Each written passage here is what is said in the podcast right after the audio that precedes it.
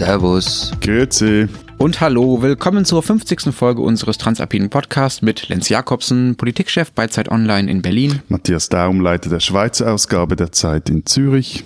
Und Florian Gasser, Redakteur bei den Österreichseiten der Zeit in Wien. Unsere zwei Themen diese Woche. Statistiken und wie politisch oder unpolitisch sind sie eigentlich in unseren Ländern und die Statistikämter, wie unabhängig sind sie? Und das zweite Thema, der Titelwahn in Österreich und wie schlimm ist der Doktorskandal bei diesen komischen Ministern in Deutschland die ganze Zeit. Vorab noch der Hinweis auf unsere Mailadresse. Sie erreichen uns wie immer unter alpen.zeit.de. So, Florian. In Österreich gibt es allen Ernstes eine Diskussion über das Statistikamt. Das ist irgendwie ziemlich skurril, oder? Weil, also in Deutschland zumindest interessiert das eigentlich keinen, was dieses Amt so macht. Und das ist zumindest in der politischen Öffentlichkeit einfach völlig unsichtbar.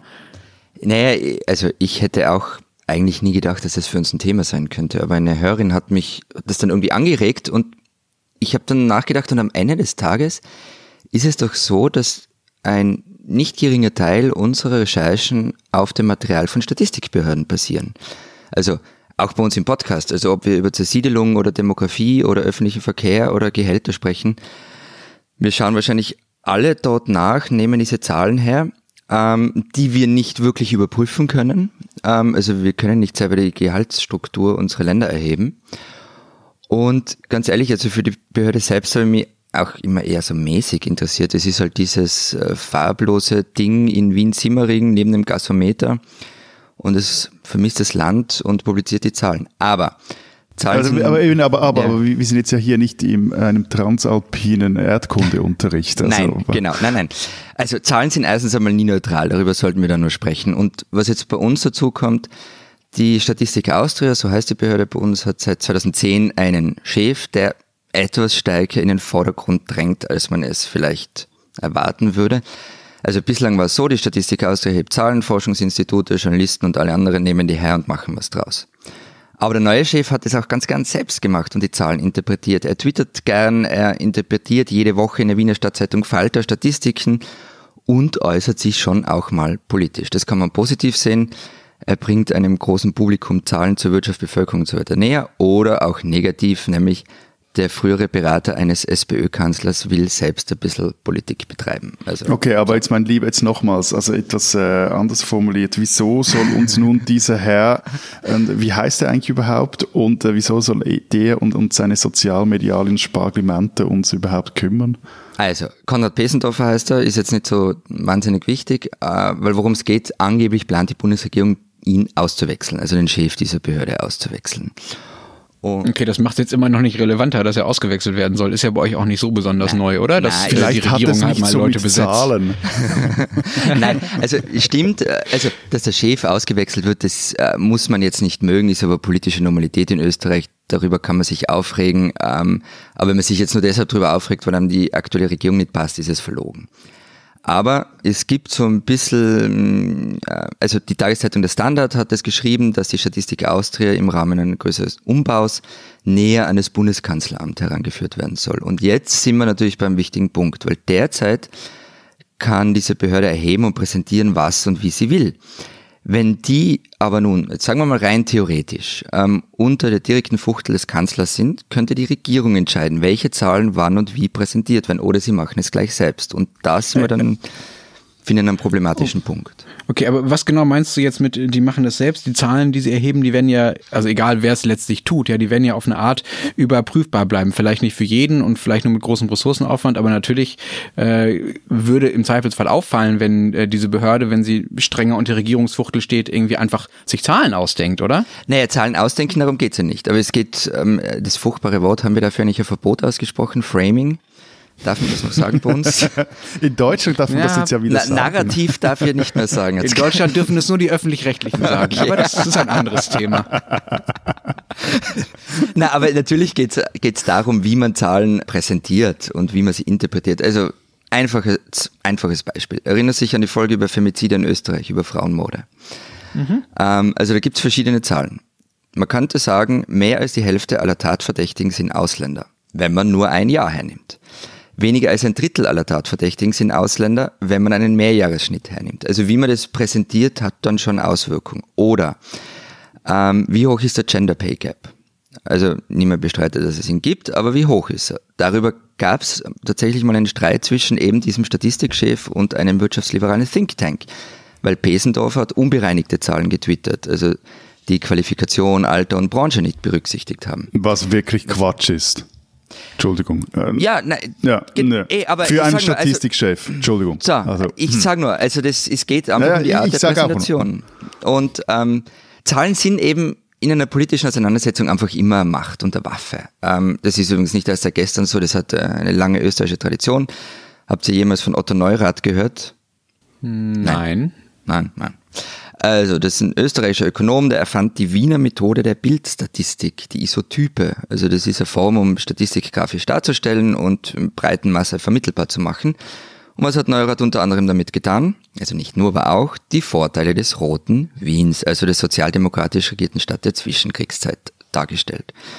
Was ich eben sagen will, Institute, die Zahlen erheben und zur Verfügung stellen sollen, einfach so weit wie möglich unabhängig sein. Und was, was ich mich gefragt habe, wie das vergangene Woche bei uns losgebrochen ist, Gibt es da nicht Diskussionen bei euch drüber? Und vor allem, was mich in der Schweiz interessieren wird, wer sitzt denn auf den ganzen Zahlen? Bei euch ist ja alles also, kantonal also, geregelt eigentlich. Also, also äh, was ich jetzt langsam im Verdacht habe, dass du neben ja. dein, deinem Job noch irgendeinen Master of Advanced Studies in was weiß, schieß mich tot Statistik machst.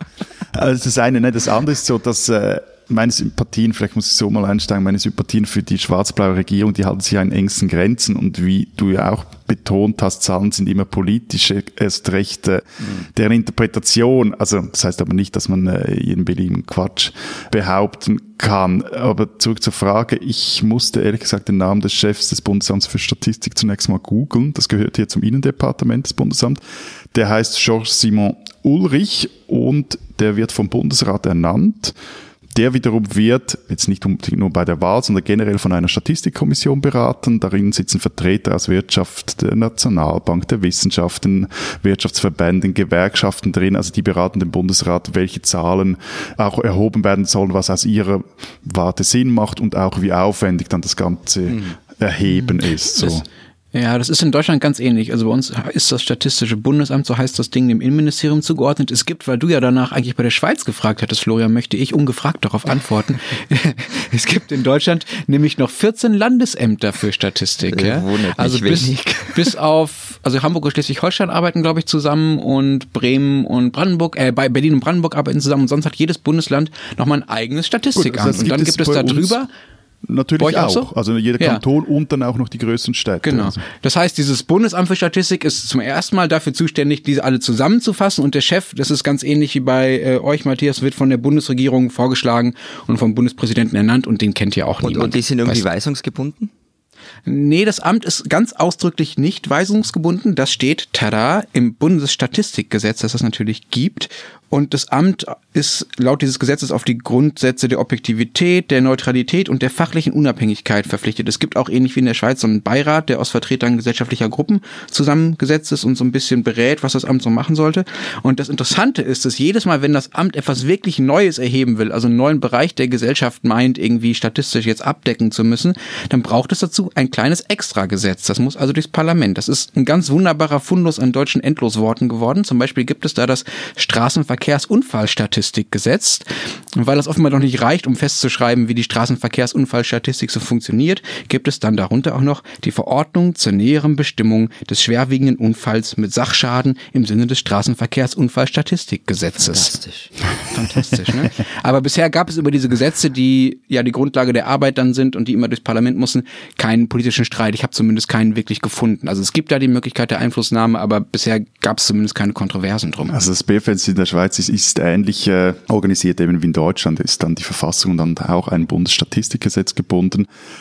Aber seit es das BFS gibt, also seit äh, 1860, steht es immer wieder in der Kritik. Und das ist jetzt definitiv anders wie in Deutschland. Da waren zum Beispiel die Gewerkschaften, die um 1900 erzwangen, dass künftig auch die Arbeitslosigkeit in der Schweiz erhoben wird oder 90 Jahre später weigert sich zum Beispiel Grün und Linke bei der Volkszählung mitzumachen. Kurz zuvor war der große Fischenskandal oder die große Fischenaffäre hier aufgeflogen.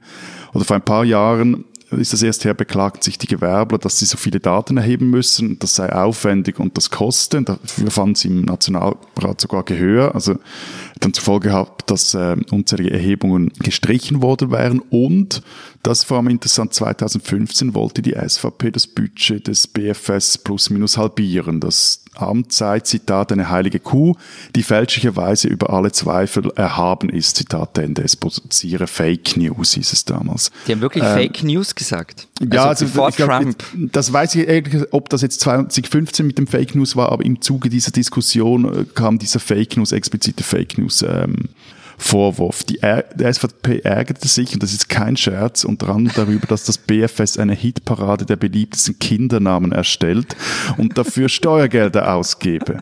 Klammerbemerkung, die Statistik ist ein Nebenprodukt anderer Statistiken, also da wird so mäßig wirklich viel Geld reingebottet. Ähm, weil das teure ist ja das Erheben von mal der Daten.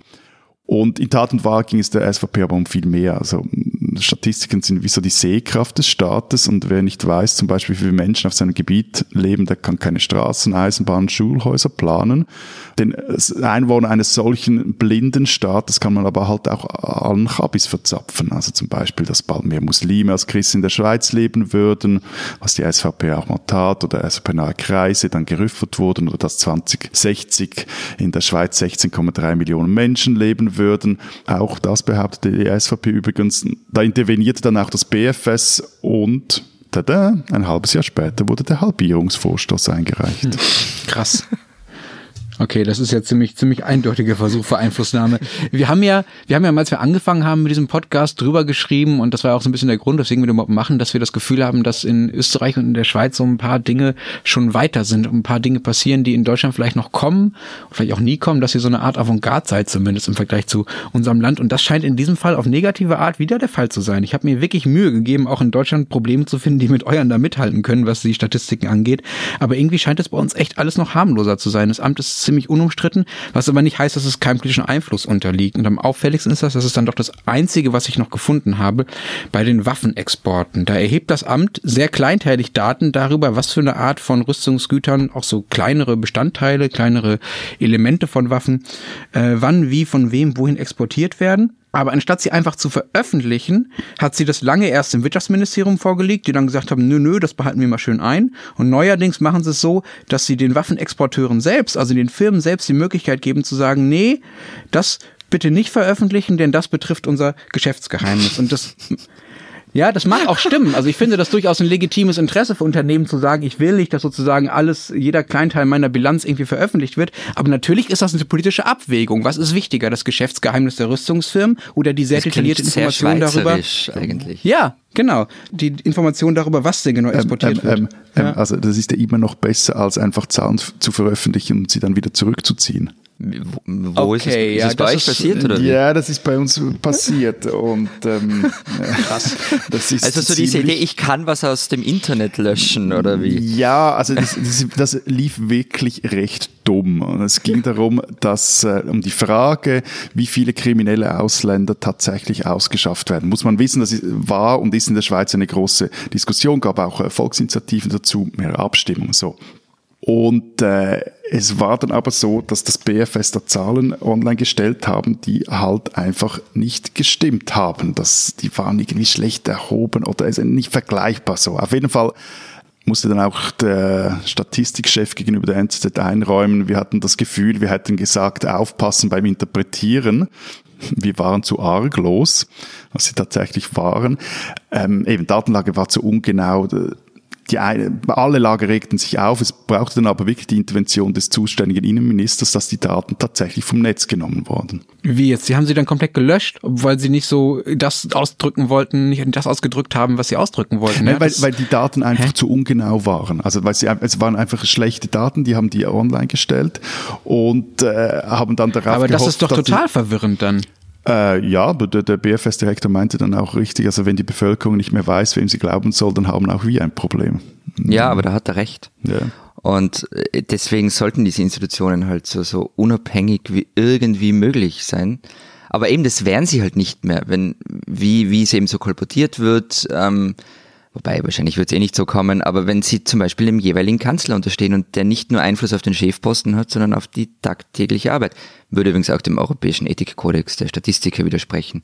Es gibt übrigens in Österreich einen Vorschlag von diesem Konrad Pesendorfer. Er hat einen Brief an Sebastian Kurz geschrieben und würde sich wünschen, dass ähm, die Statistiker Austria nicht mehr dem Kanzleramt untersteht, sondern dem Nationalrat. Ich finde das eigentlich gar keine schlechte Idee. Also das Gut, aber dort, dort hat der Schwarz-Blau auch eine Mehrheit. Also Einfluss kann sie auch so nehmen. Ja, aber die Kontrolle wäre natürlich eine andere, wenn da alle Abgeordneten draufschauen können immer. Hm, okay. Äh, was ich ja beruhigend finde, ist, dass es immer noch Länder gibt, in denen es irgendwie alles krasser ist, als das, was wir beschreiben. In Griechenland zum Beispiel wurde der Chef, der Chefstatistiker, das ist der Mann, der vor ein paar Jahren einfach mal sagen wir mal, das Staatsbudget ehrlich gemacht hat und gesagt hat, dass die äh, Verschuldung äh, viel höher liegt als ähm, Griechenland bisher getan hat, ähm, der wurde jetzt gerade in den Knast geschickt, weil er sich halt geweigert hat, damals frisierte Zahlen zu publizieren. Aber es gibt auch bessere Beispiele. Zum Beispiel in Kanada anscheinend sucht das Statistische Büro viermal am Tag die Social Media, also sozialen Medien ab und beteiligt sich dort auch an Diskussionen, wenn irgendwie... Das ist so, ein, so ein Besserwisser-Account ist das dann, ja, der immer wieder sagt, nein, stimmt nicht, nein, stimmt nicht. Ad, falsche Zahlen, Ad nein, falsche Klugscheißer. Zahlen. Vorbildlich. Das ist also das, was du von willst, dem ist der twitternde ja? Chef von Statistik Austria vielleicht gar nicht so eine doofe Idee. Na, ist ja eh nicht. Also grundsätzlich finde ich es eher eine gute Idee, wenn man sich da einbringt und, und also diese Idee, Twitter abzugrasen oder, oder Facebook, wo diese absurden Diskussionen stattfinden und irgendwie so Zahlen und Fakten einzubringen, also das finde ich super. Das Problem ist halt dann immer, macht es der Leiter persönlich oder macht es eben die Behörde mit dem offiziellen Account und ist also es sollte halt kein Geschmäckle haben und es sollte immer ähm, möglichst alle Daten und Fakten und äh, also es sollte halt möglichst unangreifbar sein in dem, was sie da dann reinschreiben. Und nicht irgendwie, das passt uns gerade nicht, deshalb suchen wir Zahlen raus, die dem widersprechen.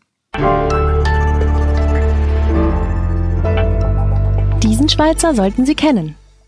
Vor taggenau 200 Jahren, am 20. Februar 1819, wurde der Grötzü Alzey, der größte Zürcher aller Zeiten, geboren, Alfred Escher. Der Mann hat eine wirklich beeindruckende Vita. Er gründet die, die Nordostbahn, die heute zur SBB gehört, die Kreditanstalt, die heutige Credit Suisse, die Rentenanstalt, die heutige Swiss Life und, last but not least, die ETH Zürich. Ja, dazu war er im, saß er im Großen Rat, im Regierungsrat und im Nationalrat und er stand hinter der Idee, den Gotthard mit einem Bahntunnel zu durchbohren. Unterm Strich, Alfred Escher war der mächtigste Mann, den die moderne Schweiz je kannte und ohne ihn würde unser Land vermutlich nicht so aussehen, wie es heute aussieht. Und dieser Macher, dieser Krampfer, der fasziniert bis heute. Fragt man einen Zürcher Politiker, wer denn sein großes Vorbild sei, dann sagt der oder die mit 99%iger Wahrscheinlichkeit Alfred Escher. Aber wie es so ist, wenn die Menschen und Männer genügend lange tot sind, gilt, was ein britischer Historiker mal sagte, von gewissen Leuten wollen wir nur die guten Taten hören. Für Escher heißt das, die Politiker von rechts bis links, die ihm nun huldigen, vergessen gern, dass diese Lichtgestalt des Liberalismus gegen die direkte Demokratie war, dass er ein System Escher aufbaute, in dem er mit Wohlgefallen und nicht mit Leistung aufstieg, dass er seine Gegner klein hielt, wie er nur konnte, und schließlich von den demokratischen Kräften aus den Ämtern gejagt wurde. So oder so, Alfred Escher, ein Schweizer, den man kennen sollte.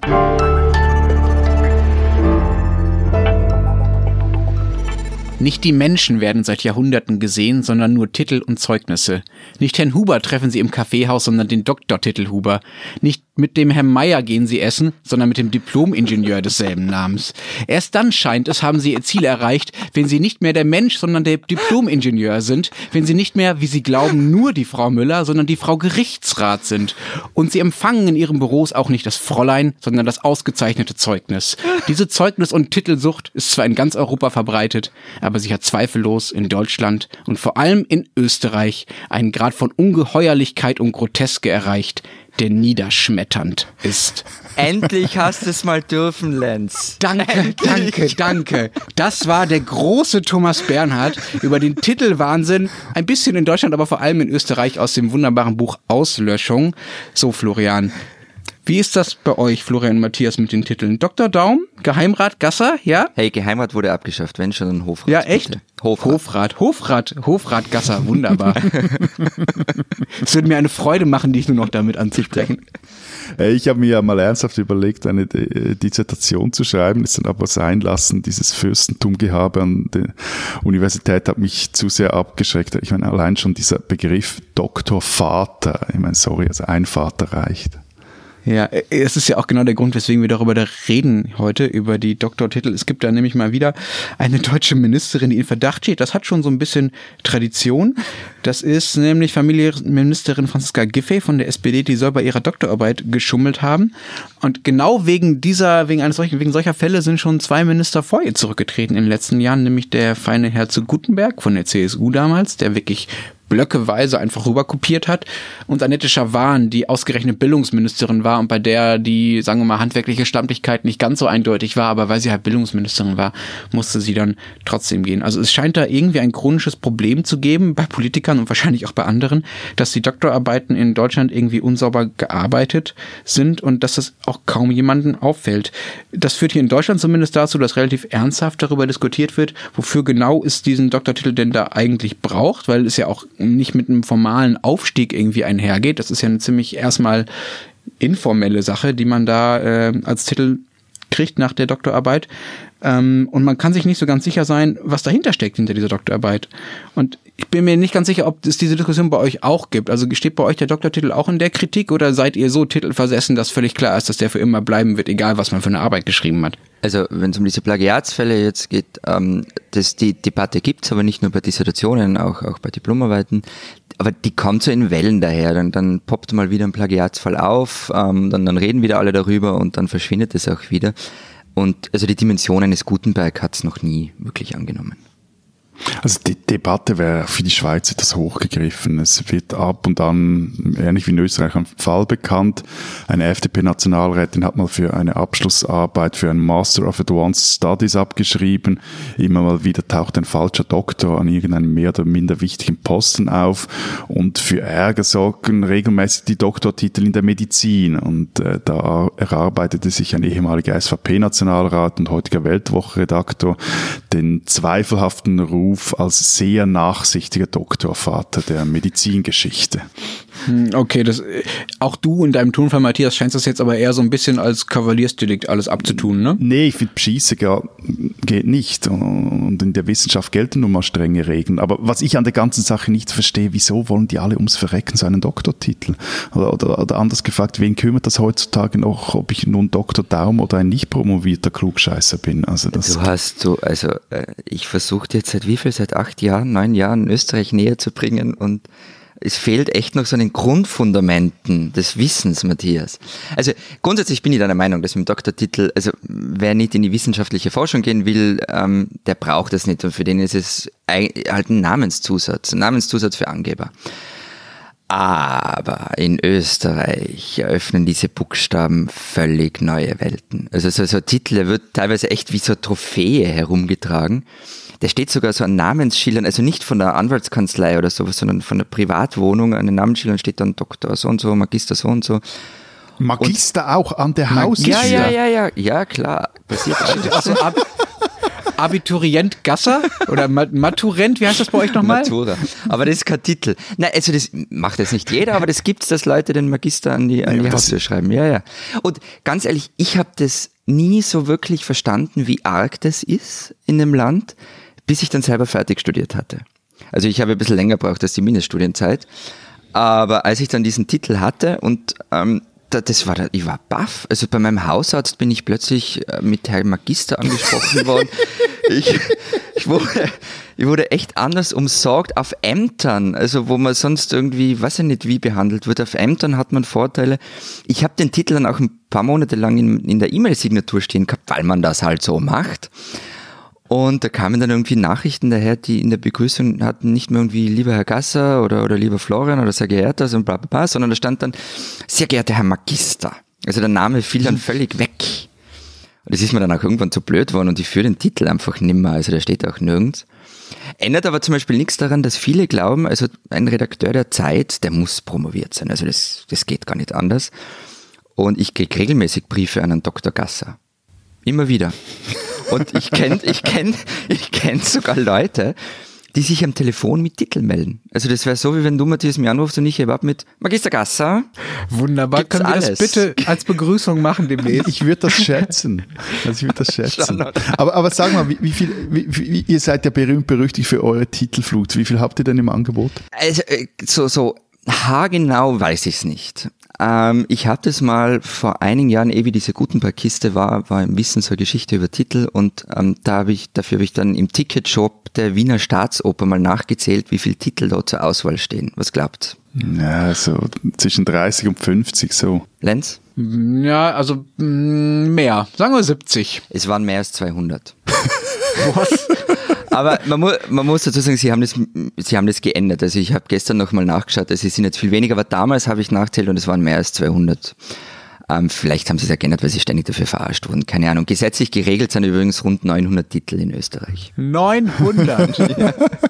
Und, und, und, und für, jeden Titel, also das heißt, für, für, es gibt 900 verschiedene Abschlüsse, für die du dann 900 verschiedene... Nee, na, na. Man braucht doch keinen Abschluss für einen Titel. So sammeln. Aber wo kommen die denn dann her, die wie, Titel? Wie, vor allem, wie erhalte ich den? Ich meine, langsam... Kann ich mir einfach einen ausdenken? ich finde, ich finde, du 901? solltest den Titel Kommerzialrat haben. Kommerzialrat Daum. Und was, warum? Was, was, Na, ja, warum? Na, ein großer Teil der Titel, die man so aus Österreich kennt, sind Berufstitel.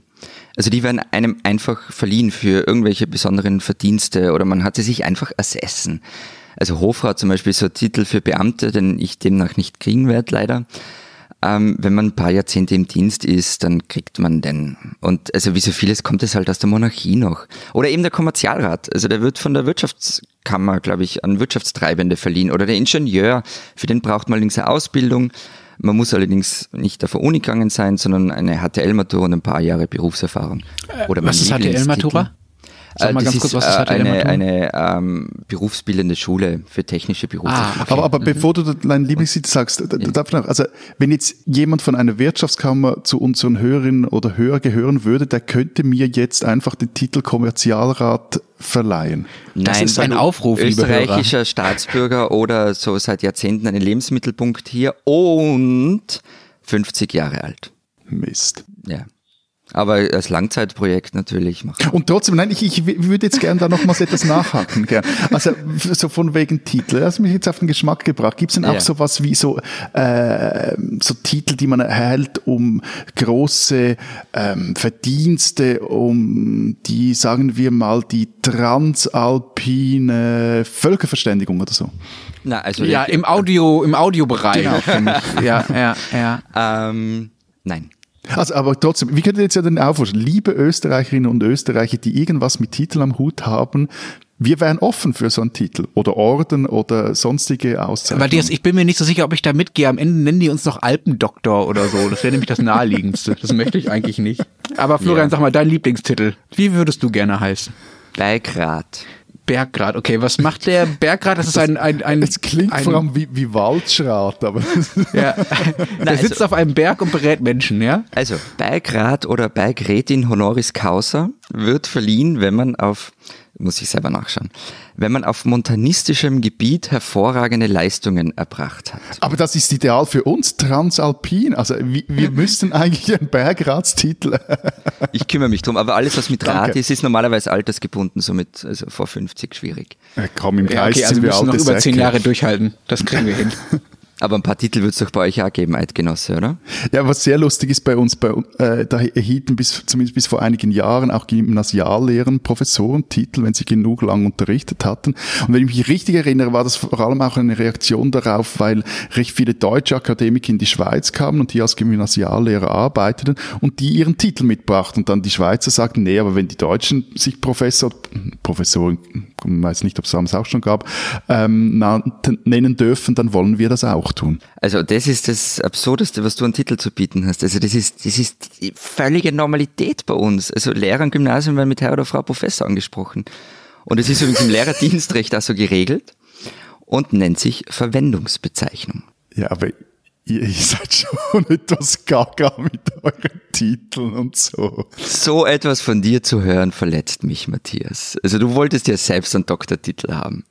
Aber gut, mag schon sein, dass wir es ein bisschen übertreiben. Woher übrigens der Titelfetisch kommt, ist nicht so ganz klar. Es gibt so, so mehrere Vermutungen. Eine zum Beispiel stammt aus, dies, aus der Ordnungsfunktion dieser riesigen Monarchie, die von einer Militärverwaltung geprägt wurde.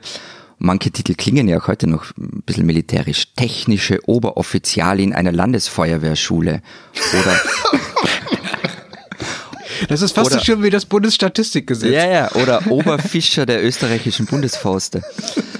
Ähm, die, andere, die andere Vermutung ist, die andere Vermutung ist übrigens, dass es vielleicht ein wenig damit zusammenhängt, dass man bei uns keine Adelstitel mehr tragen darf. Also weil wir die Aristokratie abgeschafft haben und das so ein bisschen der Ersatz ist. Und also ganz ehrlich, und das ist jetzt ironiefrei, also mir sind ja erworbene Titel schon lieber als solche, die einem bei der Geburt in die Wiege gelegt werden. Das ist im Übrigen diese eure Adelsaversion, die hatte hier gerade für Schlagzeilen gesorgt, weil eine Österreicherin, die sich in eine Berner Patrizierfamilie eingeheiratet hat, in der alten Heimat ihr von nicht tragen durfte oder darf und sich darüber total genervt Wo kommen wir da hin?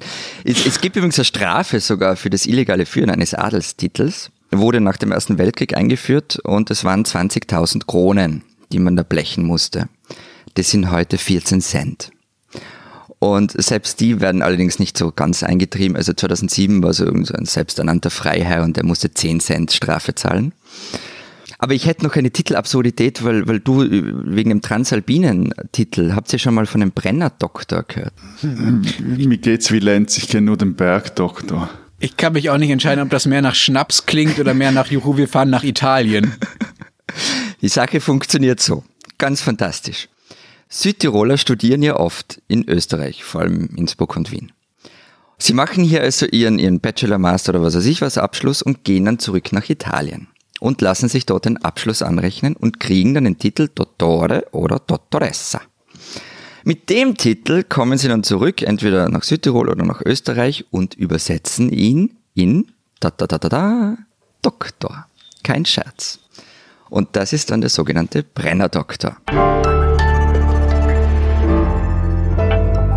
Die spinnen, die Österreicher. Wenn Grüne in Europa derzeit Erfolg haben, dann besinnen sie sich auf ihre Kernthemen. Sie wollen das Klima schützen, die Bienen retten oder setzen sich für einen menschlicheren Umgang mit Flüchtlingen ein. Ganz anders die österreichischen Grünen. Sie setzen bei der Europawahl aufs, wait for it, Fressen. Das ist mir ja nicht unsympathisch, im Gegenteil. Und ehrlich gesagt habe ich auch durchaus Sympathien für die Frau, die nun für die österreichischen Grünen kandidiert. Aber ob ausgerechnet die Fernsehköchin Sarah Wiener dieses politische Menü Surprise für die österreichischen Grünen punkten kann, ich weiß nicht. Oder wie die Österreicher sagen, aufgewärmt ist nur ein Gulasch gut.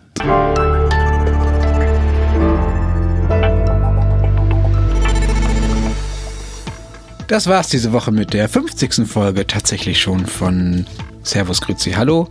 Wenn Sie mehr über die Schweiz oder Österreich erfahren wollen, Dann lesen Sie die Zeitausgaben aus Zürich oder Wien digital oder online. Diese Woche unter anderem mit einem Interview aus unserer Serie über Geld spricht man nicht mit dem Camgirl Aviva Rocks. Und bei uns porträtiert Nadja Quappil den Steuerrechtler Werner Dorald, der seit Jahrzehnten Herrn und Frau Österreicher die Finanzpolitik erklärt. Und wenn Sie wissen wollen, was in Deutschland so los ist, erfahren Sie das wie immer bei uns bei Zeit Online und in der gedruckten Zeit. Wir hören uns nächste Woche wieder. Bis dahin sagen wir Baba, Adieu, und tschüss, Herr Dr. Gasser. Herr Magister. Freirat.